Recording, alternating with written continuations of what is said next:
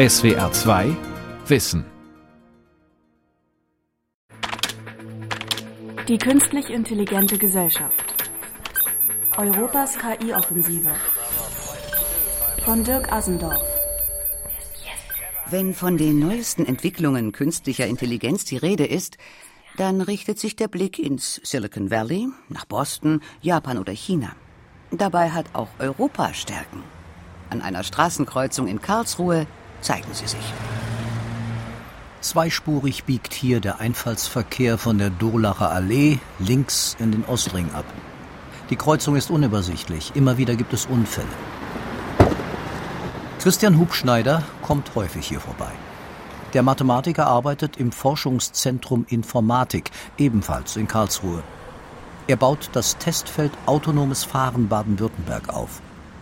Prototypen selbstfahrender Autos, Busse und Nutzfahrzeuge sollen dort im normalen Verkehr getestet werden. Damit sie sich auch in schwierigen Verkehrssituationen zurechtfinden, brauchen sie Information von außen. An diesem Pfosten mit den drei Schildern, die wir von hinten sehen, die nach links zeigen, sieht man zwei Kameras. An dem Masten über der Roadside Unit hängen drei oder vier. Und wir haben nochmal zwei an dem Masten da oben. Mit diesen Kameras erfassen wir das Verkehrsgeschehen die Roadside Unit ist ein kleiner Kasten, aus dem vier Antennen ragen. Dort laufen die Kamerabilder zusammen.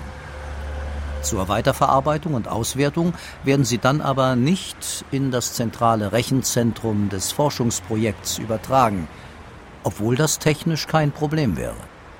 Das ist datenschutzrechtlich so eine Sache, diese Bilder sollen gar nicht erhoben werden. Deshalb findet die Verarbeitung dieser Bilder automatisiert hier in der Kreuzung statt.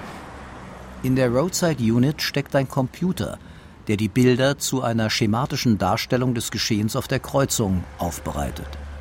Nummernschilder, Fahrzeugtypen oder Gesichter von Passanten sind darauf nicht mehr zu erkennen. Für die Unterstützung selbstfahrender Autos werden sie auch gar nicht gebraucht. Ein Objekt ist klassifiziert durch eine Breite, eine Länge, eine Position zu einem Zeitpunkt und wir können so eine ID zuweisen diesem Objekt. Die ID ist so lange valide, wie das Objekt in unserem Kreuzungsbereich existiert. Danach wird sie recycelt. Und wir können für jedes Fahrzeug aber sagen, dieses Fahrzeug kam von da und hat den und den Weg über die Kreuzung genommen und haben somit eine sehr detaillierte Darstellung dessen, was in der Kreuzung tatsächlich an Verkehr passiert.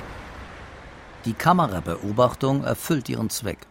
Gleichzeitig werden die Rechte aller Verkehrsteilnehmer geachtet. Die Sache klingt kompliziert. Und sie ist es auch. Fachleute sprechen von Privacy by Default, also voreingestelltem Datenschutz. Doch womöglich liegt genau in dieser Art künstlicher Intelligenz eine große Chance für Europa, einstige Stärke zurückzugewinnen. Den weltweit ersten Computer hatte Konrad Zuse 1941 in Deutschland konstruiert.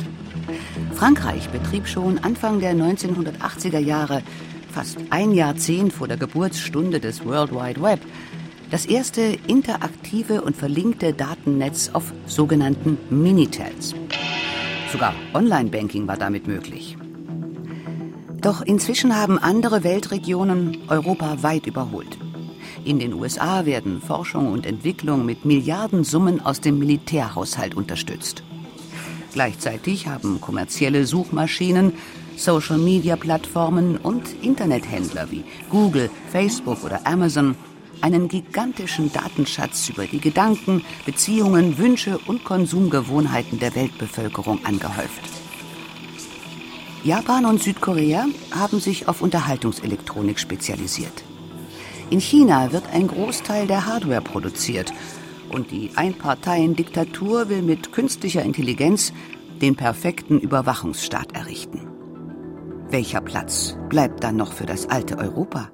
Deutschland möchte in diesem Transformationsprozess zu den Gewinnern gehören. Anfang Dezember 2018 in Nürnberg. Die Bundesregierung stellt ihre lang angekündigte Strategie künstliche Intelligenz der Öffentlichkeit vor. An guten und innovativen Ideen mangele es in Europa nicht, so Wirtschaftsminister Peter Altmaier, wohl aber an Selbstvertrauen und globaler Orientierung. Wir waren alle mal so stolz auf eine Social-Plattform, WKW, wer kennt wen. Die waren im Koblenz und im südwestdeutschen Raum, das war ein Vorläufer von Facebook. Die waren ganz toll. Und wer hat gesiegt? Facebook. Und was ist der Grund dafür? Facebook hat nicht nur die 80 Millionen Menschen in Deutschland als Zielmarkt, sondern die 7 Milliarden Menschen weltweit. Und das müssen wir in der Debatte noch viel stärker zum Ausdruck bringen. Damit Europa den Anschluss nicht verliert, brauche es eine Art Airbus für künstliche Intelligenz, einen internationalen Großkonzern, am Anfang womöglich sogar mit staatlicher Beteiligung. Das ist ein Projekt, das inspiriert ist am Beispiel des Airbus in den 70er und 80er Jahren, wo Europa aufholen musste und wo es Europa gelungen ist, innerhalb von wenigen Jahren eine führende Weltmarktstellung zu erreichen. Das wollen wir in diesem Bereich auch leisten. Und ich stelle mir vor, dass wir mit mehreren europäischen Ländern, mit Unternehmen aus diesen Ländern in den nächsten äh, Monaten ein solches ähm, Unternehmen zustande bringen, das dann auch imstande ist, im internationalen Wettbewerb sich zu behaupten. Wenig spricht dafür, dass Altmaiers großer Plan aufgeht. Denn bisher sind alle Versuche, die europäische KI-Forschung staatlich zu bündeln, krachend gescheitert. Zum Beispiel beim Versuch, Google mit einer europäischen Suchmaschine Konkurrenz zu machen. Jacques Chirac und Gerhard Schröder hatten das Projekt 2005 stolz präsentiert. Es hieß Quero. Ein Name, an den sich kaum noch jemand erinnert.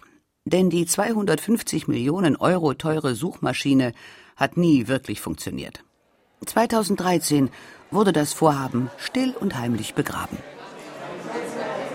Ein Dienstagvormittag im November 2018. Drei Dutzend Firmen und Forschungsprojekte haben im Foyer der Universität Hannover ihre Stände aufgebaut. Die kleine Start-up-Messe zum Thema künstliche Intelligenz versteht sich als Gegenkonzept zu den Großindustrieträumen der Bundesregierung. Die jungen IT-Experten verfügen über wenig Kapital, dafür aber über viel Kreativität. Brainplug heißt das Start-up, das der 25-jährige Informatiker Niklas Kiene gegründet hat. Seine Idee? Es gibt auf der Welt aktuell etwa 450 Millionen Videokameras und die werden in der Regel von Menschen ausgewertet.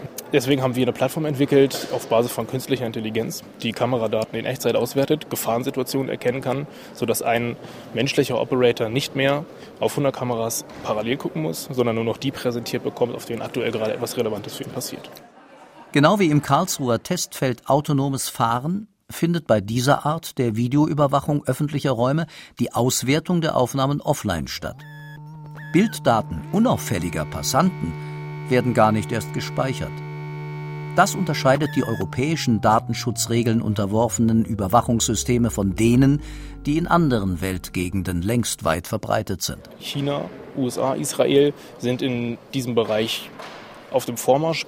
Und da gelten völlig andere Regeln. Da werden unwahrscheinlich große Geldmengen investiert. Hisense ist zum Beispiel ein sehr prominentes Beispiel aus China. Einige Milliarden Dollar für Gesichtserkennung, für Tracking von Menschen anhand von biometrischen Features. Und wenn man sich davon so ein bisschen abgrenzen möchte, dann kann man wirklich direkt sagen, wir möchten hier in Europa einen Gegenpool dazu bilden. Privacy Made in Germany. Man kann eine Menge erreichen, ohne dass man ständig alle Leute identifizieren muss, dass man jeden tracken muss. Und äh, von daher machen wir das. Liegt hier die Chance für Europa? Eine künstliche Intelligenz, die human und umweltfreundlich ist, zu den demokratischen Werten offener Gesellschaften passt, die Privatsphäre achtet, für Transparenz und Fairness sorgt? Hat eine solche Technik auf dem Weltmarkt überhaupt eine Chance? Rasmus Rothe ist davon überzeugt. Der Informatiker hat in Oxford, Princeton und Zürich studiert und mit Ende 20 das Start-up Merantix gegründet. Es hat 30 Mitarbeiter, nur drei davon weiblich, so wie fast überall in dieser Branche. Sie arbeiten im Dachgeschoss eines Berliner Hinterhauses an Software für die automatisierte Krebserkennung oder für simulierte Testfahrten selbstgesteuerter Autos. Der Umgangston ist locker. Im Flur steht neben der Kaffeemaschine ein großer Obstkorb. Merantix hat Kunden in Deutschland, in Europa, aber auch in den USA. In den vergleichsweise strengen Regeln des europäischen Datenschutzes sieht Rote dabei durchaus einen Exportvorteil. Ich glaube, es gibt Chancen für Deutschland, sich zu positionieren, zum Beispiel eben, wenn es darum geht, mit sensitiven Daten umzugehen. Und weil natürlich sofort angenommen wird, weil die Firma aus Deutschland kommt, muss sie sehr datenschutzkonform sein und da muss man sich gar keine Sorgen machen. Das ist natürlich eine riesige Chance auch für, für Deutschland da, gerade wenn es um, um die Verarbeitung von sensitiven Daten geht, äh, Geschäftsmodelle aufzubauen. Rothe gehört auch zu den Gründern des KI-Bundesverbands, zu dem sich über 100 kleine und mittelständische Unternehmen der Branche zusammengeschlossen haben. Erste Aktion war die Verabschiedung eines Neun-Punkte-Plans. Anders als die KI-Strategie der Bundesregierung macht er sehr konkrete und schnell umsetzbare Vorschläge. Dazu gehören die Einführung von Datenkunde als Pflichtfach ab der dritten Klasse. Ein Forschungsverbund mit mindestens 1000 Wissenschaftlern. Ein Wettbewerb für die unbürokratische Vergabe von einer Milliarde Euro im Jahr an besonders innovative, aber risikoreiche Projekte. Eine zeitliche Beschränkung und regelmäßige Aktualisierung der rechtlichen Rahmenbedingungen. Der letzte Punkt ist Rasmus Rote besonders wichtig. Denn auch wenn die Übereinstimmung mit den europäischen Datenschutzregeln auf dem Weltmarkt ein gutes Verkaufsargument ist, so müssten sie doch dringend überarbeitet und dabei vor allem konkreter gefasst werden. KI funktioniert nur mit Daten, weil künstliche Intelligenz lernt von großen Datenmengen und wenn eben KI-Startups jetzt mit Konzernen zusammenarbeiten es geht darum, Daten auszutauschen, ist es natürlich so, dass Datenschutzgesetze diesen Austausch eher verkomplizieren, weil ja auch ehrlich gesagt noch keiner so richtig weiß, wie diese Gesetze ausgelegt werden. Also ich glaube, wären die Gesetze etwas klarer, dann hätte man da auch kein Problem. Die sogenannte künstliche Intelligenz beruht zu großen Teilen auf der Mustererkennung in sehr großen Datenmengen. Ein Bezug zu konkreten Personen ist dafür nicht nötig, wohl aber das Zusammenführen von Daten aus möglichst vielen verschiedenen Quellen. Das ist zwar auch in Europa möglich, in der Praxis aber ausgesprochen umständlich. Ende November 2018 in Berlin. Die EU-Kommission und der Bundesverband der deutschen Industrie, BDI, haben zu einer weiteren Veranstaltung geladen. Thema Ethik, Fessel oder Chance für die künstliche Intelligenz. Eingeladen ist auch die Microsoft-Managerin Tanja Böhm. Sie gehört dem zwei Jahre zuvor gegründeten Ethikbeirat des größten amerikanischen Softwarekonzerns an und provoziert mit einer offenen Frage. Ein ethischer Rahmen ist aus meiner Sicht die Grundlage für jegliche Regulierung. Muss man sich natürlich fragen, welche ethischen Maßstäbe wenden wir an? Die der westlichen Welt, die der, ja, ich sag mal, eher chinesischen Technologiewelt? Die ethischen Maßstäbe der chinesischen Diktatur als Richtlinie für die Entwicklung künstlicher Intelligenz in Deutschland? Es klingt absurd, doch BDI-Präsident Dieter Kempf schlägt anschließend in die gleiche Kerbe der freiwillige und der politisch-gesellschaftliche erzwungene Verzicht auf die Anwendung bestimmter Technologien und Geschäftsmodelle, den wir in Deutschland so gern als erstes im Auge haben, der bedeutet im Umkehrschluss halt ganz einfach, bestimmte Marktsegmente, bestimmte Lösungen schlichtweg anderen zu überlassen. Dann also doch lieber gleich selber machen? Der höchste Repräsentant der deutschen Industrie illustriert seine These mit einem Beispiel. Wenn ich Live-Aufnahmen einer deutschen Straße, eines deutschen Platzes mache, brauche ich die Einverständniserklärung aller dieser auf diesen Aufnahmen identifizierbaren Personen. Das ist am Stachus in München zur Stoßzeit etwas schwierig. Die Daten wären aber wahnsinnig wichtig. Hätte Kempf sich an der richtigen Stelle schlau gemacht, wüsste er, dass dieses angebliche Dilemma gar nicht existiert. Verboten ist in Deutschland nämlich nicht die Aufnahme, sondern die Speicherung derartiger Bilder. Und die cleveren Softwareentwickler in Karlsruhe oder Hannover haben ja bereits gezeigt, dass das Speichern für die allermeisten Zwecke gar nicht nötig ist. Es sei denn, man will die Videoaufnahmen nicht nur für die Steuerung von Verkehrsflüssen oder die Aufklärung einzelner Straftaten anwenden, sondern für die Überwachung der gesamten Bevölkerung. So wie in China. Wenn man heute durch eine chinesische Stadt läuft, wird man überall aufgenommen. Chinesische Polizisten laufen mit ähm, Kameras rum, die Facial Recognition machen. Das heißt, sie erkennen das Gesicht oder vielleicht auch die Registrierungsnummer des Autos oder sowas. Das ist einfach Teil des täglichen Lebens. Die Wirtschaftswissenschaftlerin Antonia Maidi an der Universität Duisburg-Essen erforscht die sogenannten Social Credit Score Systeme in China. Sie werden von der chinesischen Regierung seit 2010 in mehreren Dutzend lokalen Pilotprojekten erprobt. Außerdem erstellen mehrere Internetkonzerne eigene Social Credit Scores. Gemeint sind damit Punktesysteme, die Wohlverhalten belohnen und Fehlverhalten bestrafen. Wer durch besonders häufiges oder gravierendes Fehlverhalten auffällt, landet auf einer schwarzen Liste. Davon gibt es bereits einige. Zum Beispiel gibt es eine schwarze Liste für Leute, die sich nicht an Anweisungen von Gerichten gehalten haben. Wenn man auf dieser schwarzen Liste ist, dann kann man nicht mehr Schnellzüge nehmen, man kann nicht mehr fliegen, man kann nicht mehr die beste Kategorie in langsamen Zügen nehmen, man kriegt keinen Pass mehr, solche Sachen. Auch mehrere chinesische Internetkonzerne erstellen eigene Social Credit Scores. Eine hohe Punktzahl dort bringt sogar Vorteile beim Beantragen eines Schengen-Visums für Reisen in die Europäische Union. Luxemburg hat nämlich mit Alibaba, dem chinesischen Pendant des US-amerikanischen Internetkonzerns Amazon, eine Vereinbarung getroffen. Hat jemand eine hohe Punktzahl bei Alibaba, wird dies als Nachweis ausreichender finanzieller Mittel bei der Visabeantragung anerkannt. Die chinesische Bevölkerung, so das Ergebnis der Befragungen von Antonia Hamaidi, steht den Social Credit Systemen erstaunlich positiv gegenüber. Viele Leute sehen das eher als Erleichterung für ihr tägliches Leben und als praktisch an, als irgendwie als Überwachung. Wobei man eben auch dazu sagen muss, dass Überwachung in China schon bevor überhaupt das aufkam mit dem Social Credit, einfach gang und gäbe war. Ich habe nur eine Person erlebt und die war, ich glaube, 10, 15 Jahre im Ausland, die gemeint hat, vielleicht ist das ein bisschen schwierig, wenn die dann alle meine Daten haben und so. In China kommen die Social Credit Scores offenbar gut an.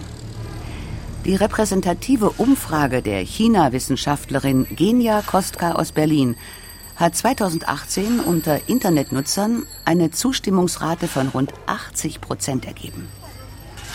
Offenbar sieht die Bevölkerung in den zum Teil automatisch generierten Bewertungssystemen vor allem eine objektive Alternative zu staatlicher Willkür und unseriösen Geschäftspraktiken privater Unternehmen. Eine gute Erklärung ist, dass die Leute sehr unzufrieden mit dem Status quo sind in Bezug auf ähm, die Verteilung von knappen Ressourcen, in Bezug darauf, dass sie nicht wissen, wem sie vertrauen können und dass sie eben versuchen, ein neues System zu finden. Und gleichzeitig gibt es in China eine relativ starke Technologiegläubigkeit, wo auch schon jetzt fast alles übers Handy gemacht wird. Ein Handy, das ist intuitiv, da kann man alles mitmachen, das ist super praktisch. Da denkt man vielleicht nicht so drüber nach, wo sind denn jetzt überhaupt meine Daten? Wer hat die denn jetzt überhaupt? Die Deutschen ticken anders. Hier fände es nur jeder Siebte gut, wenn über einen Kreditantrag nicht ein Mensch, sondern eine künstliche Intelligenz entscheiden würde. Nur jeder Zehnte stünde nach einem Verkehrsunfall vor Gericht lieber KI als einem Richter aus Fleisch und Blut gegenüber. Das hat 2018 eine repräsentative Umfrage des Branchenverbands Bitkom ergeben. Ähnliche Skepsis herrscht auch in anderen europäischen Ländern. Davon ist Andrus Ansip überzeugt, Vizepräsident der EU-Kommission und zuständig für den digitalen Binnenmarkt. Europa müsse mit der Datenflut anders umgehen als die Konkurrenz in Übersee, auch wenn das für die Entwicklung künstlicher intelligenter Systeme eine zusätzliche Hürde darstellt. Artificial intelligence without data, it's nonsense. Künstliche Intelligenz ohne Daten ist Unsinn. In den USA gibt es globale Serviceanbieter wie Google, Amazon, Facebook. Und das bedeutet, sie haben riesige Datensätze, um ihre Computer damit zu trainieren. Dazu kommen die Cloud-Dienste.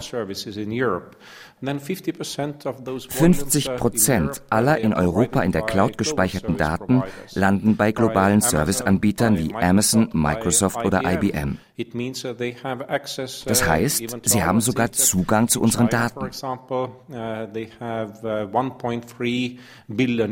In China haben sie 1,3 Milliarden Gesichter.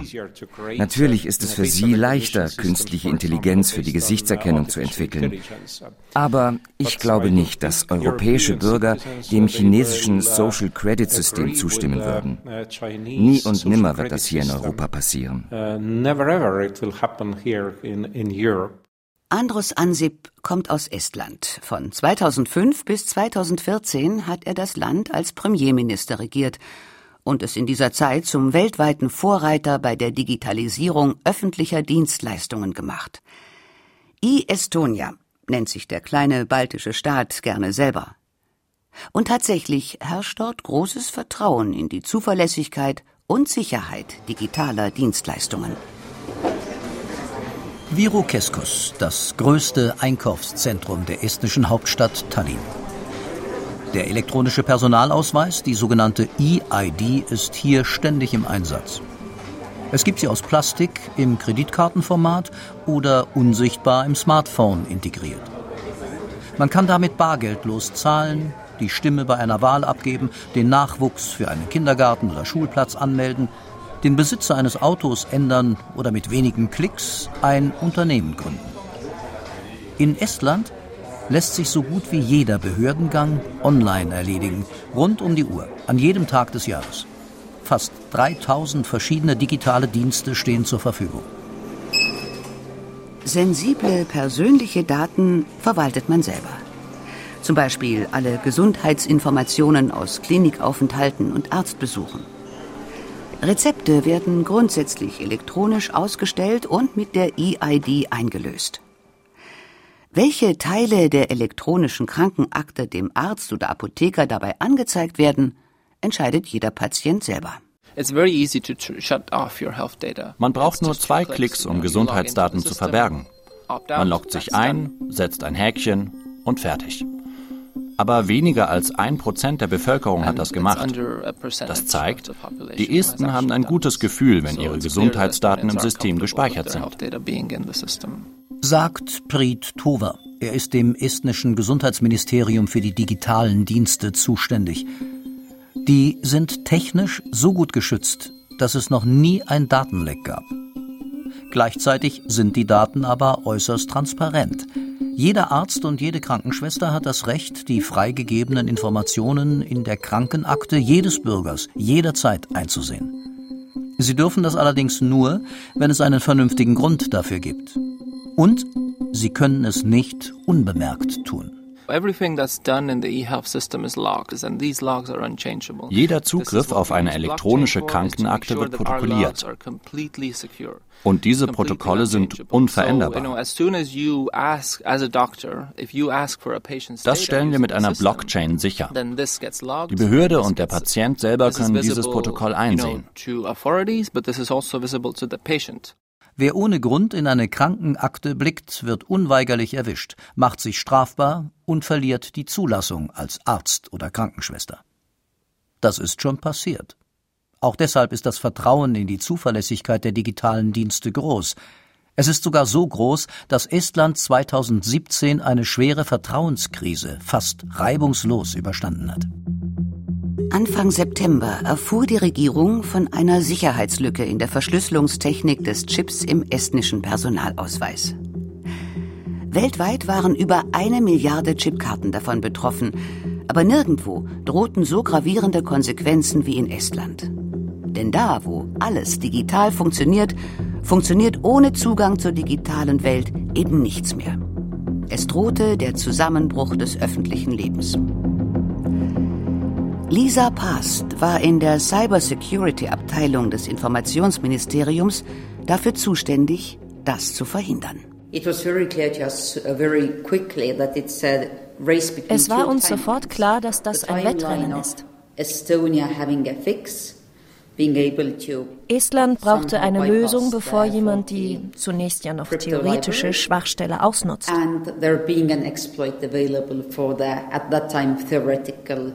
Also überwachten wir das System genau und bildeten gleichzeitig eine große Taskforce, die nach einer Lösung suchen sollte. Es begann eine Zitterpartie. Erst acht Wochen später konnte die Sicherheitslücke mit einem Online-Update geschlossen werden – in der Zwischenzeit wurde die Bevölkerung fast täglich über die Suche nach einer Lösung auf dem Laufenden gehalten. Und diese Offenheit zahlte sich aus.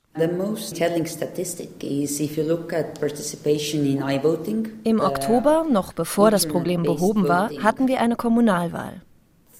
Ein Drittel aller Wähler gab ihre Stimme online ab. So viel wie nie zuvor. Das sagt alles.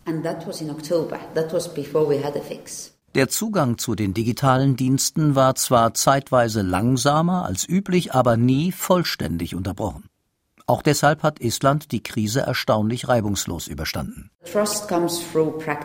Vertrauen wächst mit der Praxis.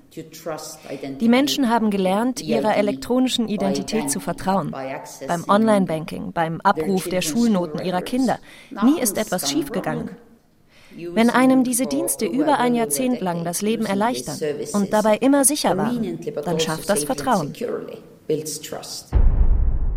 Der automatisierte Umgang mit großen Datenmengen und nichts anderes ist künstliche Intelligenz kann so organisiert werden, dass er im Einverständnis und zum Nutzen der Bevölkerung stattfindet. Für dieses Ziel steht e-Estonia. In Deutschland fehlt das Grundvertrauen in digitale Dienste und künstliche Intelligenz. Die Bundesregierung hat das immerhin erkannt. Künstliche Intelligenz muss den Menschen dienen, nur dann wird sie Akzeptanz finden. Deshalb freue ich mich, dass ein gesellschaftlicher Dialog in Gang kommt äh, über ethische Fragen, über soziale Fragen, die wir erörtern müssen sagte Wirtschaftsminister Peter Altmaier bei der Präsentation der KI-Strategie, nur um sein Argument gleich wieder zu relativieren. Ich weise allerdings auch darauf hin, dass wir diesen Dialog nicht dazu nutzen sollten, die eigentlichen Innovationen erst einmal äh, auszusetzen oder mit ihnen zu warten. Wir müssen beides tun. Die EU-Kommission ist da schon einen Schritt weiter. Wenn künstliche Intelligenz in China dazu dient, den Staat zu erhalten und in den USA die Internetkonzerne, dann muss es in Europa um die Menschen gehen. Andrus Ansip hat im digitalen Estland gezeigt, dass das nicht im Widerspruch zu politischem und ökonomischem Erfolg stehen muss. Aber es braucht klare Grenzen, und zwar schon bevor die Technik so weit verbreitet ist, dass sie sich nicht mehr stoppen lässt. Uh, Einige Leute glauben, dass keine Regeln gebraucht werden. Uh, Aber wenn jemand mit künstlicher Intelligenz etwas baut und wir müssen hinterher sagen, sorry, das ist ein Frankenstein geworden, so etwas erlauben wir hier in Europa nicht, dann war das reine Geldverschwendung. Uh, Investoren und Entwickler brauchen Rechtssicherheit. Die Welt verstehen. Jeden Tag. SWR2 Wissen. Manuskripte und weiterführende Informationen zu unserem Podcast und den einzelnen Folgen gibt es unter swr2wissen.de.